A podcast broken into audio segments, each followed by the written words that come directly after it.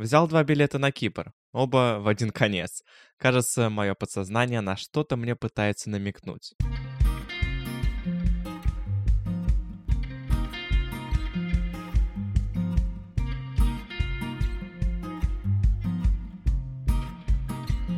Добро пожаловать в подкаст «Страну к столу». Подкаст, где я рассказываю все самое уникальное о странах мира, их культуру, устройство, географию и многое другое. Представьте, будто вы пришли в ресторан на первую встречу с незнакомцем, но это не человек, а целая страна. Вы наверняка многое о ней не знаете. Что вы у него спросите? Кто проживает в этой стране? Или что в ней едят? Про политику? Или про экономику? Вопросы могут быть самые разные, поэтому я собрал их всех в одном подкасте и сейчас постараюсь максимально широко на них ответить. Меня зовут Олег Яшков, и сегодня наш гость Кипр. Спасибо вам за подписку на этот подкаст и спасибо вашим друзьям за то, что ждут, пока вы поделитесь с ними этим эпизодом. А в описании вы найдете ссылку на Patreon, где я выкладываю крутейшие бонусные эпизоды страны Витландии.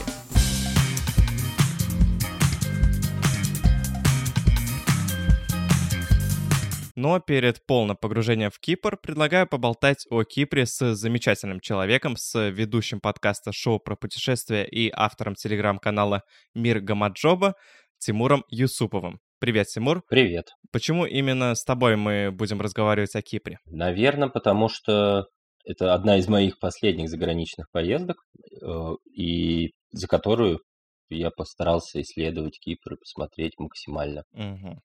Я вот знаю Кипр только по красивым видео на Ютубе. Очень тебе завидую, что тебе посчастливилось там побывать. Давай начнем наше обсуждение с интересных мест этой страны. Что советуешь посетить в первую очередь? Слушай, ну на самом деле мест там достаточно много, и вообще мне кажется, Кипр такое идеальное направление на неделю, потому что реально за неделю можно посмотреть всю страну, практически ничего не упустить и сменить там несколько видов ландшафта. Все привыкли в основном к Кипру как к такому морскому направлению, куда приезжают на all-inclusive, поваляться на пляже, не знаю, поплавать на банане и так далее. Но мне больше всего понравилось и больше всего запомнились э, на Кипре горы. Собственно, весь центр острова – это горная местность. И вот в этой горной местности есть достаточно много исторических деревушек, которые сохранились примерно в том же виде, в котором они были там 100 лет назад, 200 лет назад, с узенькими мощенными улочками, с домами просто, которые приткнуты друг к другу. И вот эта атмосфера, конечно, это круто. Вот, наверное, это такое самое интересное, то, что мне запомнилось больше всего. Ну и, конечно, винодельни. Э, Кипр, в общем-то, славится своим вином, как любой средиземноморский регион, и виноделин в горах достаточно много. Почти каждая из них открыта для посещения, везде есть дегустации, поэтому вот это такое прекрасное времяпрепровождение. Там высокие горы? Нет, э, совершенно невысокие. Самая высокая гора Тродос, она, по-моему, порядка там полутора километров, плюс-минус. То есть невысокие, но на Кипре даже есть один горнолыжный курорт, собственно, на этой же горе. И зимой можно покататься на лыжах или на сноуборде. Сезон не длинный, но, в общем-то, все равно люди катаются. Круто. Какими ты увидел обычных людей на Кипре? Есть ли у них какие-нибудь особые черты? Они, конечно, такие супер хлебосольные, как э, кажется, большая часть. Это такое, а, опять же, средиземноморское гостеприимством. Я расскажу одну историю. Мне э, просто это, наверное, самое сильное впечатление. А, мы, когда искали жилье, у нас, собственно, поездка была, э, по-моему, на 9 или на 10 дней, и мы с первого же дня взяли машину и катались, меняли города и точки практически каждый день. Там раз в два дня мы перемещались в следующий город. И вот одна из таких точек. В горах у нас была маленькая деревенька, которая называется Лазанья, как паста итальянская, но ничего общего с этим не имеет. Это такая прям деревня-деревня, очень далеко в горах, в общем-то, никаких особых достопримечательностей, кроме одного монастыря поблизости нету, и на данный момент там живет 4 человека.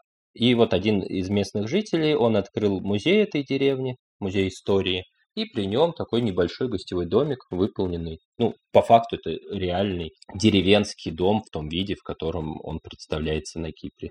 И вот этот мужчина, он, конечно, совершенно потрясающий с точки зрения рассказов про историю. Он действительно любит эту деревню и сохраняет этот дом. Ты приезжаешь э, к нему в гости, и он сразу с удовольствием показывает тебе вообще все, как он, э, как он живет, рассказывает. Для нас он э, играл на каких-то там простеньких музыкальных инструментах типа дудочки. Но это очень так проникновенно, и ты сразу понимаешь, что тебя встречают действительно не как туриста, а как гостя. Плюс он нам приготовил какой-то потрясающий ужин совершенно за какие-то копейки невероятно вкусно. Полвечера сидел с нами, рассказывал про то, кто к нему приезжает, как он живет, как у него там все устроено, с кем он общается, какие русскоязычные знакомые у него есть, э, ну и так далее. И это, конечно, прям такая неподдельная искренность, она очень крутая. Ну и она, эта искренность, наверное, она замечается совершенно другом. Мы пришли в кебабную, где готовят там какие-то шашлыки, очень проходное место с какими-то премиями, с какими-то там призами, и ты тоже видишь, что к тебе не относятся как к посетителю, потому что как бы к тебе относятся как к гостю, который пришел и который, в общем-то, с одной стороны, это значит, что тебе готовят как для себя, а с другой стороны, это значит, что как бы если что, ты можешь посидеть и подождать меню, и в целом тебе меню, может быть, даже сразу и не принесут, потому что подразумевается, что ты сам знаешь, что там есть. И вот это тоже такая оборотная сторона, но, в общем-то, наверное, проникновенная искренность и такое свойство просто сразу находить какой-то общий язык, это вот такая, можно сказать, общая черта. Очень круто. И вот особенно твоя история про вот этого доброго, искренне доброго человека просто... Были бы все такие люди, как вот этот на Кипре, добрый мужичок. Вот еще ты затронул тему еды. Хотелось как раз спросить, что вообще принято есть на Кипре? Может быть, какие-то узнал национальные блюда или просто популярные блюда? Ну, собственно, самый э, главный местный набор это сувлаки, это вот опять же шашлычки эти. Э, они бывают, бывают кусочками, бывает молотый шашлык, э, лепешка и какие-то овощи. Плюс к этому почти всегда и в любом месте подается греческий салат, примерно в том понимании, как мы его себе представляем.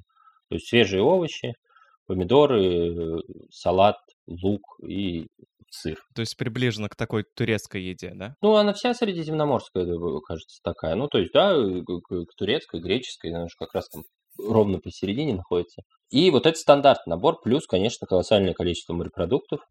Э, рыба жареная в фритюре, супы с рыбой есть. Но в основном это рыба во фритюре там, или на гриле.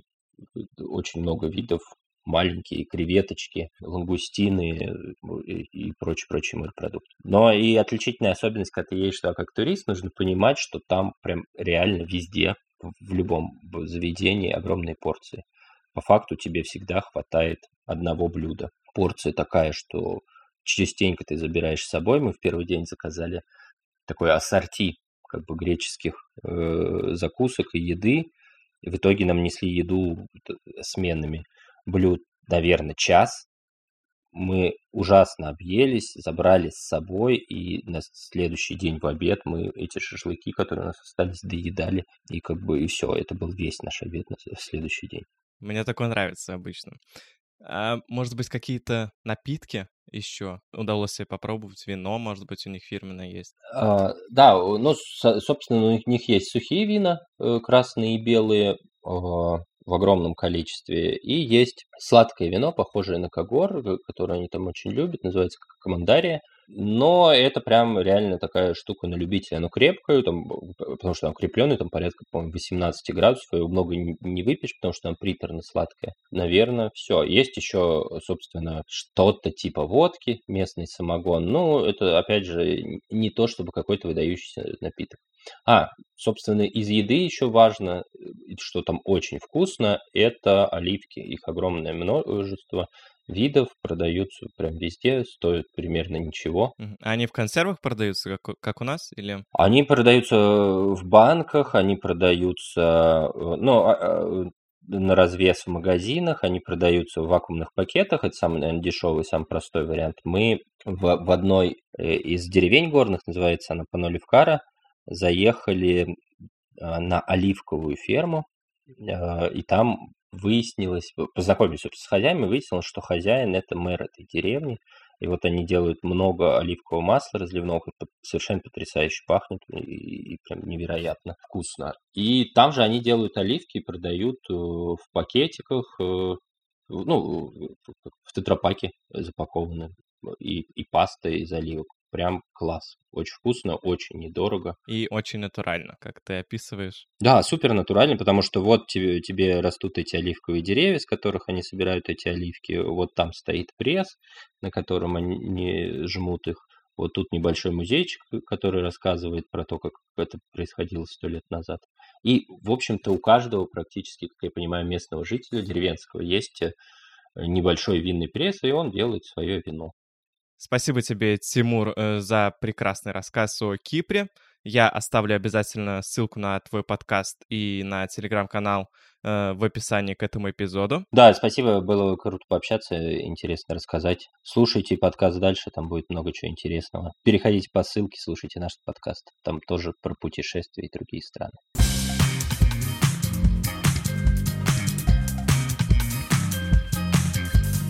Кипр, официальная республика Кипр, островное государство на Среднем Востоке, но вне географических критериев оно может считаться частью Европы.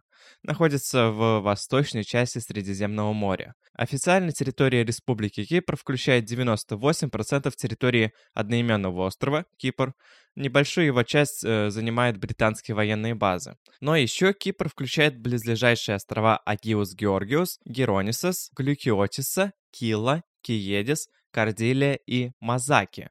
Столица Кипра – Южная Никосия. Почему Южная, сейчас расскажу. По территории Кипр занимает 170 место в мире, население составляет 1 миллион 260 тысяч человек.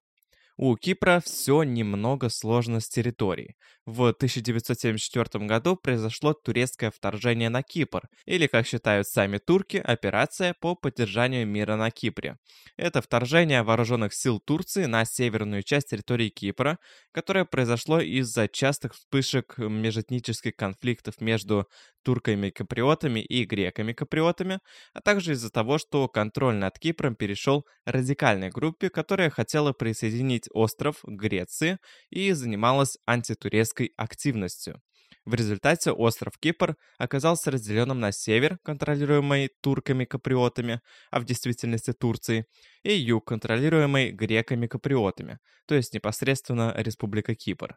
В 1983 году турецкий сектор провозгласил себя Турецкой республикой Северного Кипра, однако это государство признала только Турция. Согласно международному праву, Республика Кипр сохраняет суверенитет над всей территорией. Республика Кипр вошла в Европейский Союз в 2004 году, который также признает ее суверенитет над всей территорией, считая, что север острова является временно оккупированной территорией Республики Кипр. Проблема Кипра является главной причиной, по которой Турцию до сих пор не приняли в Европейский Союз.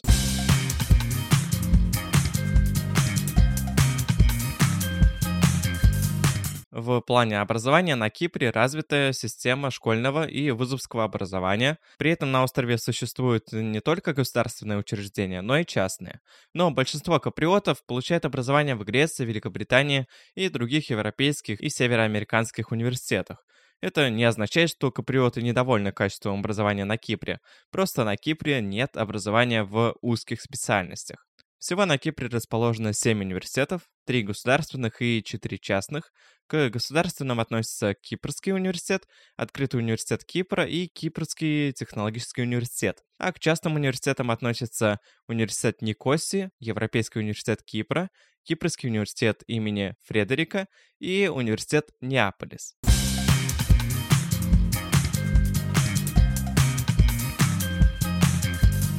На экономику Кипра сильно влияет раздел острова на греческий сектор, Республика Кипр, и турецкий. В южной части валюта является евро, а в обороте северной части острова находится турецкая лира. Но в целом туризм – одна из главных статей национального дохода.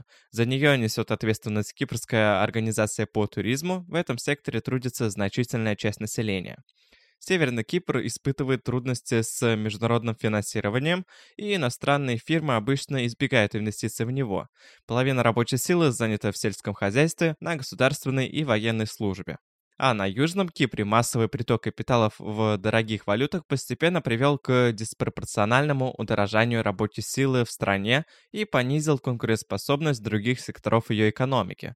В результате страна стала одним из лидеров Евросоюза по темпам роста безработицы. Частично свои финансовые проблемы Республика Кипр пытается решать за счет предоставления иностранным инвесторам права на получение гражданства Кипра. Да, кстати, если кто-то знает Кипр как страну с большим офшорным сектором, сейчас это не совсем так. Действовавший с 1977 года офшорный режим для компаний международного бизнеса прекратился с момента вступления Республики Кипр в Евросоюз, то есть в 2004 году. Чаще всего кипрские компании используются как холдинги, инвестиционные компании и международные торговые компании. Кроме того, регистрация компании на Кипре – самый простой, доступный и эффективный вариант для торговли ценными бумагами.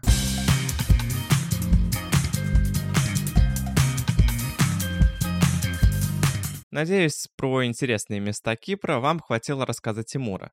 А с транспортом на Кипре интересная ситуация. Британские колониальные власти построили на острове железную дорогу. Она открылась еще в 1905 году и насчитывала 39 станций, но в 1952 году была закрыта в связи с низкой окупаемостью.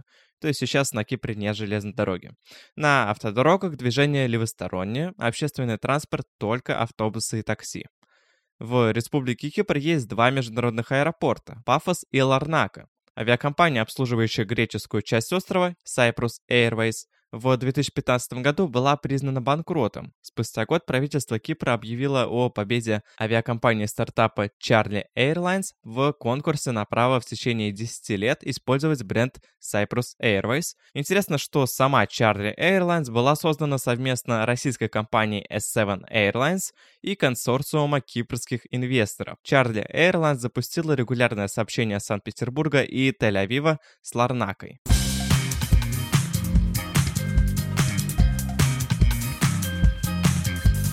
Прогноз погоды с Матео Чиковани. Что же там на Кипре? Подожди, подожди, а ты не забыл про кое-что сказать? Точно! В прошлом эпизоде это сделал ты, спасибо. Да, по ссылке в описании вы можете перейти на Patreon и вступить в комьюнити страноведов. А еще вам станут доступны бонусные эпизоды страны Витландии, где мы придумываем целый город, рисуем его карту и делаем, что хотим. Но кроме этих крутейших бонусных эпизодов, вам станет доступен час страноведов в Телеграм, где мы болтаем о том, о сём. В общем, чтобы не растягивать, перейдите сами по ссылке в описании и почитайте, что там есть. Небольшой спойлер. Быть патроном — это круто. Ну вот, прекрасно. Климат на Кипре субтропический, средиземноморский, с жарким летом и мягкой, относительно дождливой зимой. На Кипре от 300 до 340 солнечных дней в году. Зимой средняя температура составляет 15 градусов Цельсия, летом 30 градусов Цельсия. Климат на Кипре считается одним из самых здоровых в мире. Дожди идут обычно с конца октября по апрель. Снег на Кипре выпадает только в горах Троодоса. Вот такой вот Кипр. Я бы, конечно, туда слетал.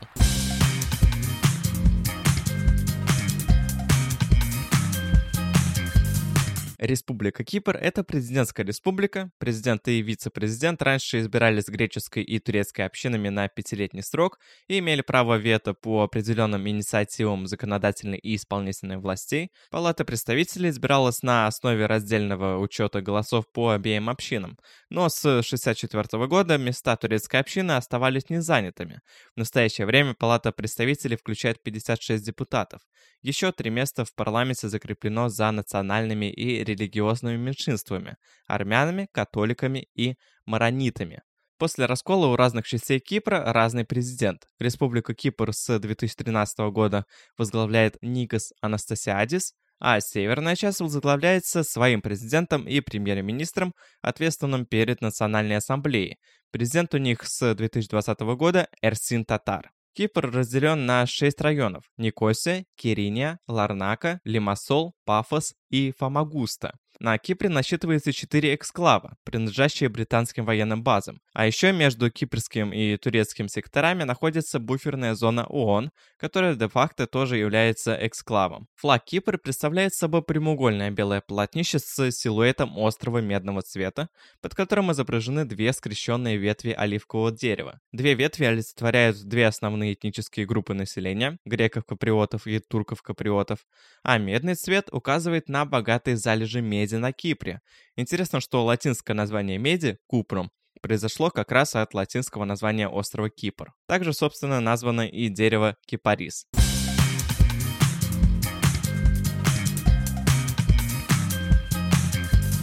Ох, ну что, Кипр. Кипр такая горячая страна. Ах, кто не хочет съездить, слетать на Кипр? Я бы, конечно, тоже хотел э, посетить Кипр, поваляться на пляжике, э, может быть, в горы подняться. Да, там есть горы, иногда их засыпает снегом.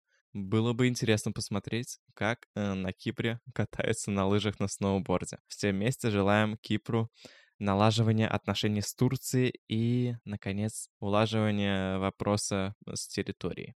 Обязательно напишите свое мнение в комментариях блога в Инстаграме или Телеграме. Ссылка в описании. Если вам понравился этот эпизод и вы хотите узнать больше нового о других странах мира, то подписывайтесь на подкаст «Страну к столу». Ведь в следующем эпизоде мы погрузимся в такую страну, как Норвегия. Она будет последней зимней завершающей страной в конце февраля выйдет. А если вы слушаете когда-то там через пять лет этот подкаст, то знайте, что вот был конец февраля, и Норвегия. Это очень интересно. А еще поддержите мой подкаст на Патреоне. Я уже за выпуск два раза про него говорил, но буду говорить, потому что там реально очень крутые выпуски Страновитландии. Страновитландия — это вообще город, который создаем э, мы с комьюнити патронов, со страноведами. Это получается просто интересно обсуждать все эти здания, придумывать все, что угодно, потому что бюджет у нас не ограничен, жители там как-то сами по себе живут, заселяются. Вот, к примеру, в первом эпизоде мы начали со строительства жилых домов, у нас получились просто райские дома какие-то. А еще мы построили детский сад мечты и какую-то супер-супер инновационную школу. Поэтому переходите по ссылке, поглядите, что там еще есть на Патреоне, становитесь настоящими страноведами. Говорил Олег Яшков. До скорых встреч!